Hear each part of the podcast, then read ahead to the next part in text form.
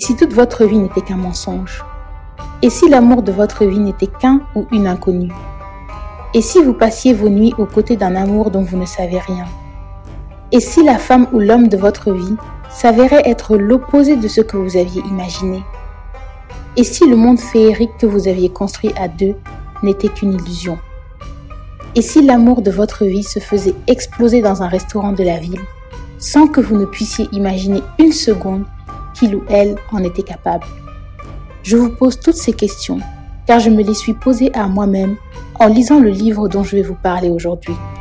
Bonjour à tous et bienvenue sur Tonta. Et oui, nous sommes de retour après une longue absence nécessaire pour se retrouver et proposer du contenu à tous ceux qui apprécient notre compagnie. Alors, vous êtes prêts? Aujourd'hui, on s'envole pour Tel Aviv, dans un restaurant bondé de la ville où un attentat est sur le point d'avoir lieu. Dans l'un de nos podcasts précédents, nous vous parlions des Hirondelles de Kaboul, ce magnifique roman de Yasmina Kadra, premier tome de la trilogie qui comprend l'attentat dont nous allons vous parler aujourd'hui et les sirènes de Bagdad. Vous écoutez la chronique de la semaine par Adei Fofana.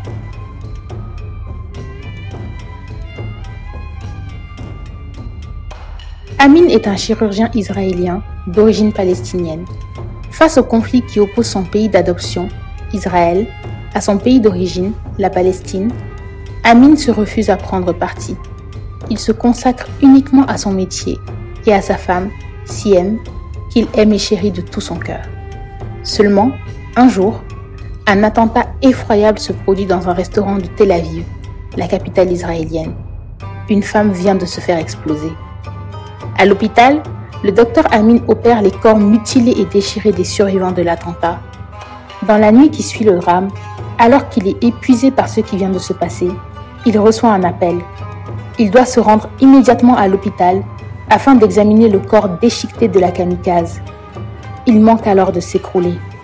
La femme qui s'est fait exploser dans un restaurant de Tel Aviv, quelques heures plus tôt, n'est autre que son épouse, Siem. Comment accepter l'inacceptable? Comment comprendre l'incompréhensible? Comment admettre l'impossible? Tant d'années d'amour et d'intimité partagées pour se rendre compte qu'on ne voyait de l'autre qu'une carapace, mais jamais les tréfonds de l'âme. Pourquoi Siem a-t-elle choisi ce destin tragique? Pourquoi Amin n'a-t-il rien vu venir? Pour avoir un début de réponse, il faut pénétrer dans l'horreur du conflit israélo-palestinien. Depuis des années, le monde assiste, divisé, à ce conflit sans fin. Dans un contexte d'horreur et d'effroi perpétuel, quelle est la place de la littérature? Comment écrire sur un conflit si controversé, sans parti pris? L'approche de Yasmina Kadra est tout autre. Faire parler l'humain, ses faiblesses et ses peurs, ses certitudes et ses contradictions, ce qu'il dévoile et ce qu'il cache, ses prises de position et ses nuances. En somme, sa complexité. Le docteur Amin, face à la nouvelle foudroyante dont il vient d'être frappé, s'enferme dans le déni. Les complexités et les nuances de sa femme, elles n'existent pas. Sa prétendue participation à l'attentat en tant que protagoniste principal, c'est impossible. Ils étaient heureux. Heureux. Une femme belle et douce, moderne, un couple heureux et amoureux, complice. Comment l'intégrisme pouvait-il gâcher ce tableau idéal? Face à la hargne du monde, Amine part à la recherche de la preuve de l'innocence de sa femme. Des souvenirs de leur mariage participent à le convaincre de son innocence, tandis que la réalité le rattrape très vite, malgré lui, lorsque des preuves irréfutables se présentent à lui. Un jour, une lettre de Siem postée quelques heures avant l'attentat brise tous ses espoirs, dévoile ce qu'il ne voulait pas voir.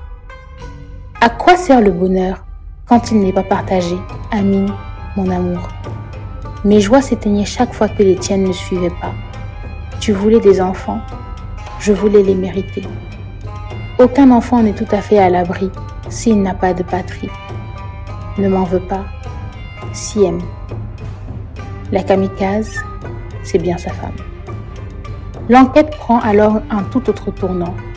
Amine veut désormais se confronter à ceux qui ont encouragé son épouse à commettre l'irréparable il recevra des avertissements et de multiples menaces pour lui faire rebrousser chemin. Rien n'y fait. Il reste déterminé. Il rencontre un jour un chef de guerre qui lui explique l'essence de leur combat. celui de la résistance palestinienne, et l'admiration qu'il voit à sa femme, Siem. Les sentiments d'Amin sont clairs. Il déteste les extrémistes et les leaders religieux et politiques de la cause palestinienne. Seulement, l'issue du séjour dans son village natal, auprès des membres de sa famille, est sans équivoque. La misère palestinienne est réelle, celle à qui il a si longtemps tourné le dos depuis son installation à Tel Aviv. Pendant le séjour d'Amin, son petit cousin Wissam, convoqué par l'organisation, se fait exploser près d'un poste de l'armée israélienne. Cette dernière, en guise de représailles, ordonne la destruction de la maison ancestrale de la famille. Amin est dévasté. Ensuite, c'est au tour de sa cousine, Janine, de s'enfuir de la maison. Amin part à sa recherche et pense la trouver dans la mosquée de Sheikh Marwan, un leader religieux influent. Pendant le discours du cheikh, l'alerte est donnée. Un attentat se prépare. Alors que ce dernier pénètre dans la voiture, accompagné par ses gardes, la catastrophe s'abat. Un drone vient de s'abattre sur la place. Dès lors, Yasmina Kadra reprend la scène initiale du roman. Je vous laisse la découvrir. Vous aurez certainement froid dans le dos.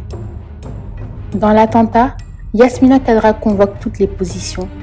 Au-delà de la vision parfois peu nuancée de ce conflit majeur de notre temps, l'auteur se réserve de tout parti pris.